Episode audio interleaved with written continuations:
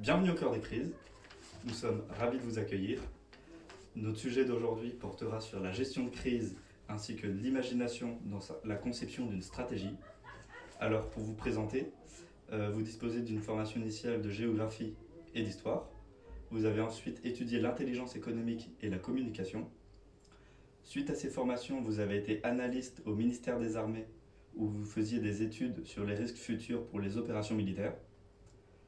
Vous avez ensuite été chez Giat Industries en tant que manager en Competitive Intelligence. Vous faites régulièrement des études prospectives pour la Direction générale de l'armement. Vous êtes le fondateur de la société Artemis qui propose des simulations de crise et des études de prospective. Vous êtes aussi chercheur au CR 451 et vous donnez en parallèle des cours de gestion de crise à l'école de guerre économique et à l'université Gustave Eiffel.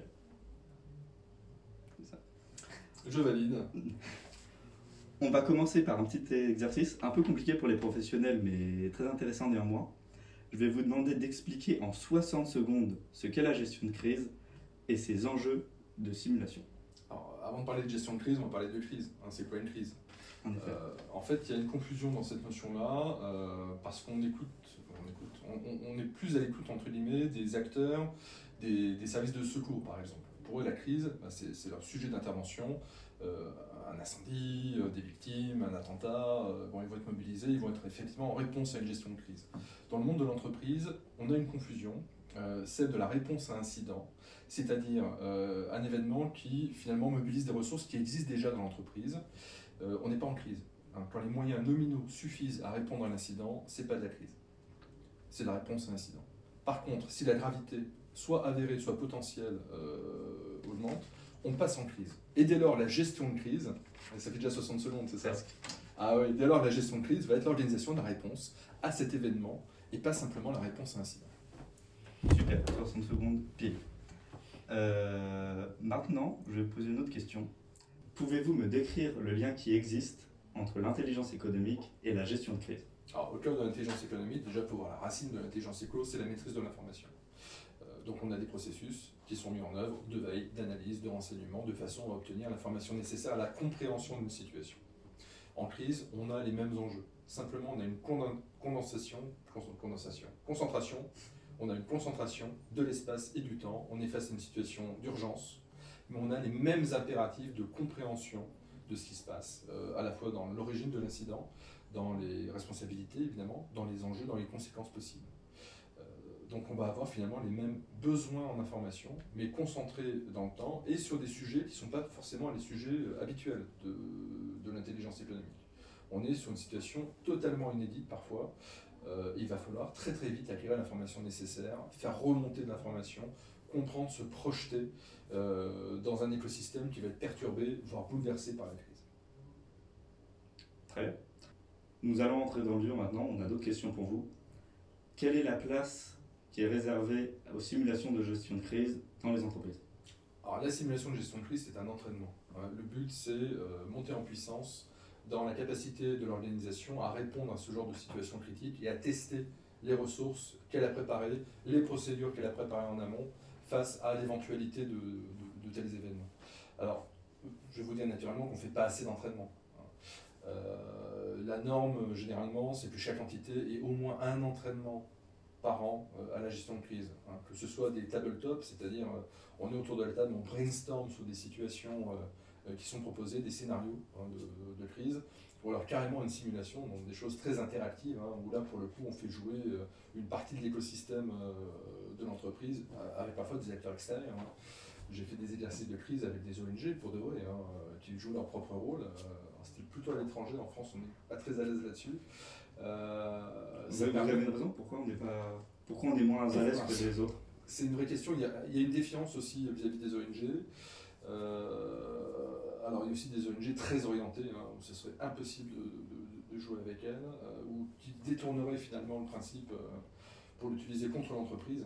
Hein, on, est, dans le dur, dans, la confrontation. Euh, j'ai joué en Asie du Sud-Est avec des ONG, euh, et là pour le coup, ils étaient à la fois partie prenante dans l'exercice, mais extrêmement motivés et euh, enthousiastes à l'idée de voir l'entreprise avec laquelle on jouait travailler sur des thématiques qui la concernaient et la mobiliser, la faire venir. en fait, on se rend compte qu'on est gagnant-gagnant. quand l'ONG, effectivement, n'est pas une, structure à, vocation plus politique finalement que de réponse à, une cause. Euh, comment est-ce que l'imagination peut nous aider dans la gestion de crise, que ce soit dans des cas ou dans des simulations? Alors j'ai des clients qui sont mal à l'aise avec ce sujet, euh, et plutôt qu'imagination, on, va mettre en, en corollaire l'imagination et l'improvisation.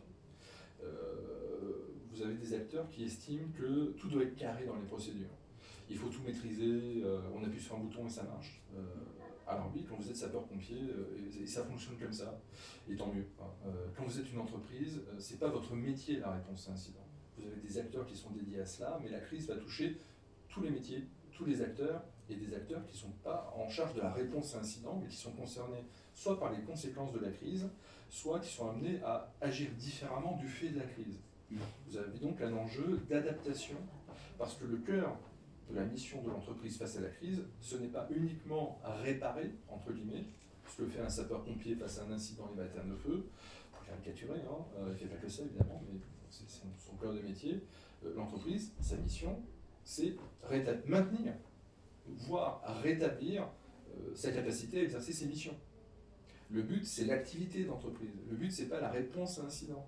Ils ont des équipes dédiées à cela, mais tout le corps de l'entreprise doit être mobilisé en vue bien sûr de contribuer à la restauration, mais travailler sur le maintien des activités, le maintien euh, des relations avec ses partenaires et ses clients. Euh, son but, il est là. Donc le but n'est pas le même que pour un service de secours. Euh, on va passer un peu plus maintenant à la partie anticipation prospective. Je vais vous demander comment est-ce qu'on met en place une étude de prospective, d'anticipation? Ouais, alors, il y a débat aussi sur la notion de prospective on fait un amalgame souvent entre les deux.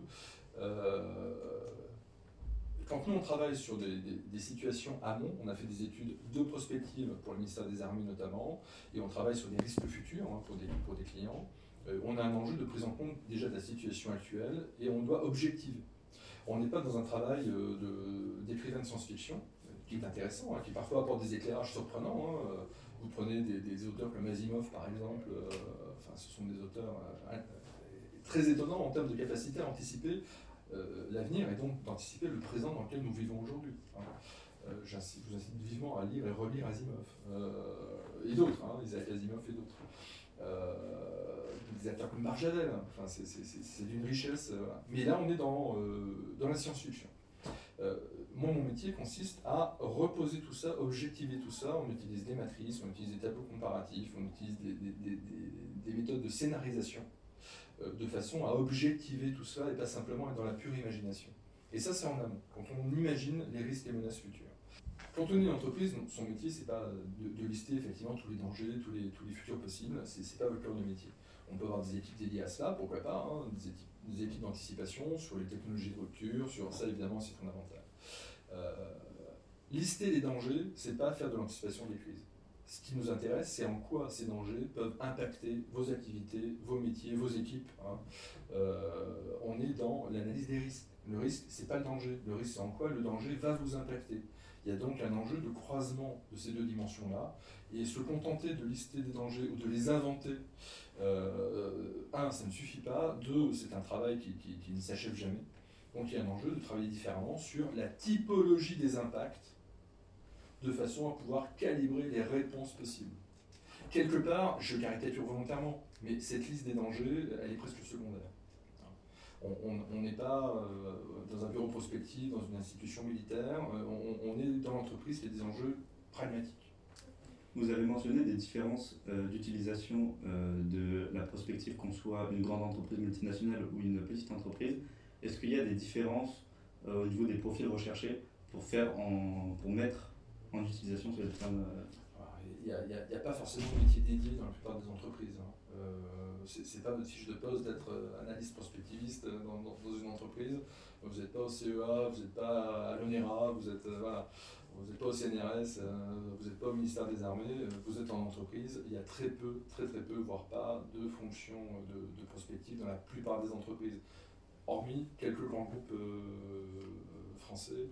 Euh, qui ont cette mission-là, euh, des grands acteurs bancaires, des grands acteurs de, l'électronique ou autres. Ouais, ok. Mais autrement, c'est pas très répandu. Sur les profils, est-ce qu'il y a un profil type à une grande culture générale, de ouverture d'esprit, curiosité, c'est plus ça qu'on va rechercher. vous avez déjà en partie répondu à la question suivante, mais je vais quand même vous la poser. Comment une étude prospective peut aider à définir une stratégie pour une entreprise? Alors, pour une entreprise, l'enjeu, c'est là, encore une fois, hein, pas uniquement la prospective, euh, elle peut être faite par des tiers, cette prospective. Il faut simplement aller la chercher, aller lire les écrits, les rapports qui sont proposés par des, acteurs spécialisés euh, et travailler sur les conséquences. En quoi ça peut nous impacter? Est-ce qu'on est prêt à intégrer telle nouvelle technologie, euh, telle nouvelle rupture normative, tel événement ou nouvelle circonstance à l'échelle planétaire, euh, des règlements climatiques, en quoi je vais être euh, concerné, impacté. Euh, là, ça m'intéresse hein, quand je suis une entreprise. Mais mon métier, c'est ça. C'est les enjeux, pour moi, de ces grandes évolutions qui sont anticipées par des acteurs tiers. J'y crois, j'y crois pas, peu importe, je me pose la question. Prenez le travail de la Red Team qui est fait au niveau du ministère des Armées. Un travail extrêmement On en reparlera d'ailleurs. On en reparlera. je ne vais pas spoiler si, si, si, on, si, on, va en parler. c'est un travail qui parfois est un peu, un peu regardé euh, en disant oui, c'est artistique. Euh, quand on en reparlera peut-être euh, tout de suite, ou vous voulez. Vous, pouvez développer un peu dessus. On peut développer un peu dessus. il y a toute une méthodologie qui est organisée autour. C'est cette méthodologie qui fait sens. Hein. Le travail en amont de ces acteurs qui utilisent leur imagination, aussi leur connaissance et leur culture générale, pour proposer euh, des scénarios de rupture, pour imaginer des circonstances. Ça passe ensuite par des trames successives, que ce soit des trames de technologues, de gens qui maîtrisent les technologies euh, du combat futur, euh, ou, des opérationnels qui vont apporter également leur vision de la, faisabilité, de la crédibilité, de la plausibilité plutôt de ce qui est proposé par ces, ces, gens qui imaginent hein, en données d'entrée. On a ces trames successives et ensuite ça vient défier, challenger les acteurs au niveau ministériel, au niveau des entreprises. Et c'est ça la valeur ajoutée. C'est cette capacité à défier les systèmes, à défier les dispositifs. Et quelque part, si on transpose au monde de l'entreprise, on a les mêmes enjeux. Proposer un scénario de crise future n'a de sens que parce qu'on va identifier une façon d'impacter l'entreprise qui est soit nouvelle, soit une combinaison de, choses qui existent déjà, qui va complètement perturber la capacité euh, nominale de réponse à, un incident de, de l'entreprise euh, et qui peut faire croire que l'entreprise maîtrise ses crises. En fait, pas du tout. Le propre d'une crise, c'est qu'au départ, elle n'est pas maîtrisée. D'où votre question initiale, la part de l'imagination et de l'improvisation. L'improvisation n'est pas un gros mot en gestion de crise, elle est fondamentale. On n'a jamais une procédure qui vous décrira à 100% euh, ce qu'on doit faire face à telle ou telle circonstance. Ou alors on va tenter de pondre des procédures de 500 pages qui n'auront aucun sens du point de vue opérationnel, parce que ça va cadrer les gens dans le chapitre 3, alinéa 2, euh, euh, face à telle, telle, telle ou telle situation. Des procédures de ce type-là, trop touffues, ne sont pas connues, et donc si elles ne sont pas connues, elles ne peuvent pas être appliquées. Euh, plus c'est simple, plus ça marche. Une bonne procédure de crise, c'est 15 pages. Hein, les gens la connaissent, les gens s'entraînent, et on a derrière des fiches réflexes sur des situations. Euh, mais on a une part d'improvisation qui est cadrée par ce cadre général des procédures et qui permet justement de répondre à l'originalité de l'incident qu'on rencontre.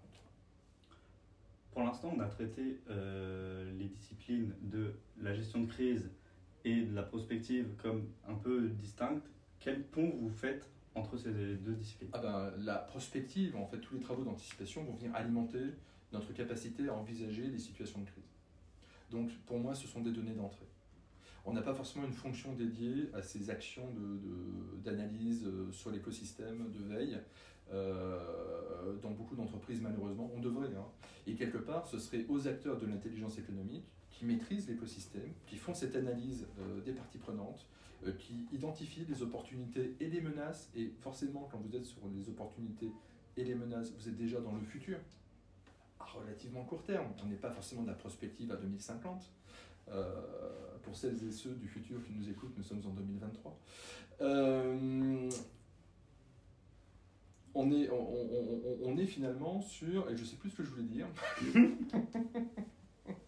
prospective long terme, oui, euh, les acteurs de l'intelligence économique, leur mission c'est identifier les opportunités et les menaces, maîtriser l'écosystème, et ils ont la capacité en principe à venir apporter des éclairages sur les tendances à court terme, les évolutions, les nouveaux risques, la position des concurrents, les évolutions réglementaires, euh, le jeu éventuellement d'acteurs tiers, euh, ONG ou autres, pourquoi pas, euh, l'impact sur vos parties prenantes critiques, vos salariés, vos clients, etc. L'IE, c'est le point de fusion de ces informations-là. Et donc l'IE va venir alimenter en proposant des scénarios ou en contribuant à proposer des scénarios de, risque et de crise. Le jour où la crise est là, l'IE va intervenir justement dans l'analyse de l'écosystème. On est supposé en permanence tenir des cartographies de parties prenantes sur tous vos projets stratégiques. Ce pas des cartes de parties prenantes de l'entreprise en général. On est sur les grands projets stratégiques, sur les grands sujets. On peut avoir deux, trois cartographies en parallèle, hein, qui ne sont pas sur les mêmes sujets. En cas de crise, il y a un enjeu de mise à jour de ces cartographies en permanence. Eh ben, Ce n'est pas l'équipe de crise qui va faire ça, elle n'a pas le temps. C'est typiquement des gens qui maîtrisent ces outils-là au quotidien. Euh, le suivi euh, réputationnel, c'est fait par la com. Il y a de la veille qui est soit faite en interne, soit le plus généralement sous-traitée eh bien, la fusion de tout cela, les cartes de parties prenantes, la dimension réputationnelle, euh, les enjeux tiers vis-à-vis de, concurrents, de clients ou autres, le point de fusion, ça va être l'IE qui se met alors au service de la gestion de crise, idéalement. Très bien. Jusque-là, on a beaucoup abordé la gestion de crise sur euh, le secteur privé. Comment est-ce qu'on peut intégrer ce que vous nous avez dit dans une collectivité territoriale? Alors, ça dépend déjà de son échelle le premier acteur de la sécurité, c'est le maire euh, au niveau du territoire. Donc le maillage a une granularité parfois très fine. Euh, dans un village, c'est le maire qui est responsable de la sécurité et qui doit établir un certain nombre de procédures. Euh, et ça, c'est le cadre légal, hein, son plan communal de sauvegarde. Et on a ensuite à l'échelle préfectorale des documents de référence aussi hein, sur ce qu'on doit faire face à un événement. Donc on a un cadrage déjà qui est formalisé par la loi que n'a pas forcément l'entreprise sur la plupart des sujets euh, où il n'y a pas forcément un régulateur qui contrôle. Sur la gestion des données personnelles, vous allez avoir un, cadrage pour l'entreprise qui est extrêmement strict, avec la CNIL, avec RGPD, etc. Sur d'autres sujets, il n'y a pas forcément cette dimension-là.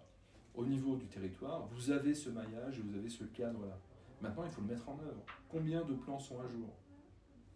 Est-ce que les coordonnées sont à jour? Est-ce que les gens connaissent leur rôle? Est-ce qu'on s'entraîne? Euh, La plupart des communes euh, le font peu ou pas assez. Hein, euh, et certaines petites n'ont pas le temps de le faire et ça passe sous le radar. On n'y pense pas forcément, c'est une obligation, mais voilà. Donc il n'y a pas forcément d'entraînement.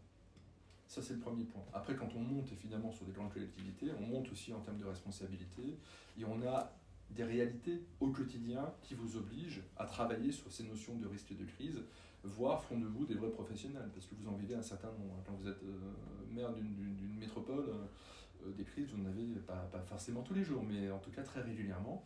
Et ça pose aussi la question de qu'est-ce qu'une crise? Où est le niveau de gravité qui nécessite la mobilisation de ressources euh, exceptionnelles que sont une cellule de crise quand vous avez déjà des équipes de réponse à incidents qui, elles, sont en charge de euh, la résolution immédiate hein, du phénomène. il faut poser ces matrices de criticité se donner des règles et, pas improviser en permanence en se disant est-ce que c'est une crise, est-ce que ça n'en est pas une, je mobilise, je mobilise pas. La tendance étant plutôt d'éviter de, mobiliser parce que ça perturbe. Euh, et moi, la question que je pose à mes, euh, à mes, interlocuteurs, euh, qui se posent cette question de la criticité de l'événement, c'est de leur dire ok, si ça arrive, est-ce que demain vous allez réveiller le maire, le préfet, le patron de la boîte à 3 h du matin si ça arrive? Si la réponse est ah bah non, on va attendre demain matin, je vais dire ok, bah, c'est pas une crise en termes de criticité, on est à un seuil de gravité qui est plutôt modéré. Si on se dit, mais évidemment, c'est tellement grave qu'il faut réveiller tout le monde tout de suite, bon, ok, on est en crise. Mais euh, les gens ont du mal à, positionner cela en amont quand tout va bien et qu'on écrit une procédure. Hein, l'enjeu, pourtant, il est, réel, hein, c'est que les heures peuvent coûter euh, cher pour une entreprise, voire des vies. Et donc, il y a un véritable enjeu de, savoir ce qu'on veut faire. Maintenant, je vais poser une autre question. Avec euh, l'équipe euh, Docker des crises, on a déjà eu l'occasion de faire quelques exercices de gestion de crise. Et il y a une tendance qu'on a, qu'on a remarqué qui revenait assez fréquemment. On a remarqué que généralement, les noms utilisés sont fictifs. Euh, faux noms de, pays, faux noms d'entreprises, d'ONG, etc. Est-ce qu'il y a une réelle explication à ce phénomène? Ah, Il y a plusieurs raisons en, tant que prestataire, je, le fais parfois, c'est plutôt rare pour les entreprises, normalement elles jouent leur propre rôle et les, acteurs autour de la table, les participants, jouent leur, propre rôle également. Donc l'entreprise, c'est son nom, c'est ses métiers, c'est ses procédures, ce sont ses équipes. c'est un véritable entraînement. Et les parties prenantes, c'est-à-dire les autres entreprises, ses fournisseurs, etc. Ouais, alors fournisseurs, on, garde les vrais noms, on va inventer des noms d'ONG par exemple, on va inventer des noms de clients. pas, pas, forcément systématiquement, mais ça peut arriver de façon à éviter qu'une partie prenante ça peut arriver, moi ça m'est jamais arrivé, mais on peut imaginer qu'une partie prenante soit informée qu'il y a eu un exercice et que son nom ait été cité. Bah forcément, vous voulez savoir pourquoi, dans quel cadre, etc. Si vous êtes victime de la crise, victime collatérale, il n'y a pas, d'enjeu, on peut imaginer que vous soyez la cause. Hein, on peut imaginer un événement cyber qui vient d'un client. Euh, ça fait jamais plaisir d'avoir été identifié, non pas comme le méchant, mais comme le mauvais élève. Euh, donc là, on préfère inventer un nom ça, permet d'éviter d'éventuelles frictions avec ces clients-là. L'autre dimension qui est intéressante euh, et qui me paraît beaucoup plus euh, euh, raisonnée et, pragmatique, c'est éviter les biais. Quand on invente un nom de pays, on va se baser sur le renseignement qu'on obtient pour prendre ses décisions. Quand on a un pays qui est un pays réel, mm. on a tous des a priori sur tel ou tel pays, et, forcément ça va vous biaiser. Et donc on est moins attentif à ce que vous apportent les gens de terrain, les opérationnels, vos acteurs de, du renseignement ou d'intelligence économique, parce que on dire ah ben je les connais, mais est-ce que vous les connaissez vraiment? Hein, Est-ce que c'est pas un biais? Donc le fait de faire abstraction de cela avec euh, des, noms, des noms inventés, ça permet d'aller directement dans le vrai processus de décision, euh, le cycle du renseignement, jusqu'à euh, l'exécution des, actions, la planification, en faisant abstraction des biais cognitifs. Donc pour moi, il y a un enjeu qui est, important à ce niveau-là. Un dernier point qui est plutôt un truc quand vous scénarisez, vous n'êtes pas à l'abri de tomber parmi vos participants sur le super expert du sujet qui vous dirait en pleine simulation Ah non, dans la vraie vie, c'est pas tout à fait comme ça. Ça, c'est pas acceptable. Euh, il faut être irréprochable dans sa simulation. C'est faisable quand vous travaillez pour une entreprise. Hein, moi, j'ai jamais eu le cas, de, si c'était arrivé une fois ou deux, où il y a des petites corrections à la marge, mais la crédibilité doit être maximalisée. Euh, quand vous êtes sur un sujet un peu, un peu géopo, euh, vous allez avoir quelqu'un qui va vous dire Ah non, dans la vraie vie, c'est pas tout à fait ça, et les gens vont sortir de la simulation. Vous inventez un pays, personne ne va pouvoir vous contredire, vous êtes vraiment le maître du jeu dans tous les sens du terme, et ça permet de travailler sur la gestion de crise pour de vrai. Super. On va maintenant passer à la partie un peu plus ludique de notre entretien. Vous allez répondre au maximum de questions possibles par oui ou par non en 60 secondes. Vache, ok. Vous êtes prêts? Pour une PME, une simulation de gestion de crise doit-elle se faire à l'échelle de l'entreprise entière pour être formatrice? Non. La prospective est-elle un outil essentiel pour la planification stratégique à long terme? Oui. Pour vous, l'usage de la prospective et de la simulation de gestion de crise est-il suffisamment répandu? Euh, Non. Le but d'une étude prospective est-il forcément de chercher à anticiper l'avenir? Non. Les Red Teams sont-elles suffisamment développées en France? Non. Les études supérieures favorisent-elles suffisamment le développement de l'imagination? Hmm, Non. Faire de la prospective, est-ce parier sur l'improbable?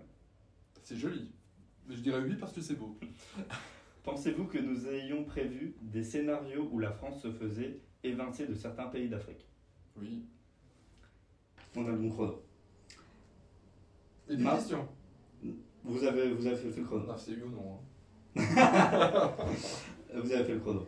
Maintenant, on vous propose de développer une des questions auxquelles vous avez eu du mal à répondre par oui ou par non.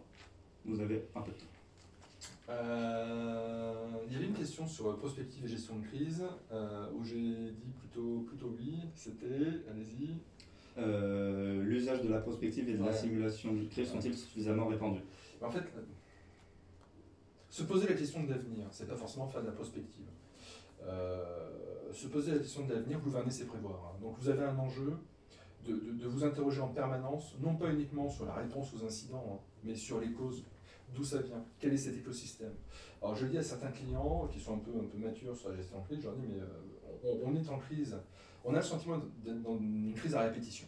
Euh, si on prend à l'échelle macroscopique, hein, l'Ukraine, Covid, l'Ukraine, euh, les matières premières, euh, les composants électroniques, euh, les, céréales, le dérèglement climatique. On est en crise parce qu'on est inadapté.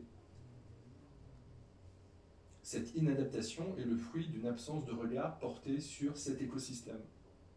La réponse, c'est de l'intelligence économique. C'est pas que la... on, on a tendance à la prospective. La prospective, c'est peut-être un pont trop loin. Déjà, faisons une bonne intelligence économique. Du renseignement à l'échelle étatique, on en fait. Est-ce qu'on ne peut pas en faire encore plus? Et peut-être sur des sujets qui sont sous le, radar aujourd'hui. Euh, travailler sur les acteurs financiers. Euh, est-ce qu'on a des services de renseignement qui bossent aujourd'hui sur les fonds internationaux, les fonds de pension, par exemple? Euh, C'est un sujet. Hein, mais est-ce qu'on a des gens dédiés à cela qui interagissent sur toutes les dimensions sociales, sociétales, environnementales de ces acteurs-là? Est-ce qu'on se pose ces questions-là? Est-ce qu'il y a des gens dédiés? Euh, Est-ce qu'il y a des gens qui font du renseignement sur les conséquences du dérèglement climatique? Des gens dédiés, au niveau, euh, pas uniquement au niveau des chercheurs, au niveau du RANS, c'est-à-dire sur le terrain, euh, renseignement d'ambiance, renseignement humain, regarder les dispositifs qui sont mis ailleurs, mais c'est pas du c'est de l'intelligence économique, c'est de la veille. tout le monde devrait le faire. Si on connaît davantage notre écosystème, on sera en capacité d'être mieux adapté et donc de mieux encaisser ces soubresauts qu'on appelle des crises. Vu que vous avez répondu oui à ma question sur l'Afrique, je vais revenir dessus et je vais vous demander pourquoi on n'a pas été capable de mettre en œuvre des scénarios qui avaient été prévus. Si je peux me permettre d'être un peu grossier, euh, qu'est-ce qui a merdé? Rien n'était. Donc partir du principe qu'une situation, un marché, une position, euh, une position dominante, euh, une, relation avec un acteur tiers est immuable, c'est déjà, déjà un facteur d'échec. Donc remettre en question systématiquement tout ce que l'on pense acquis. Euh, que ce soit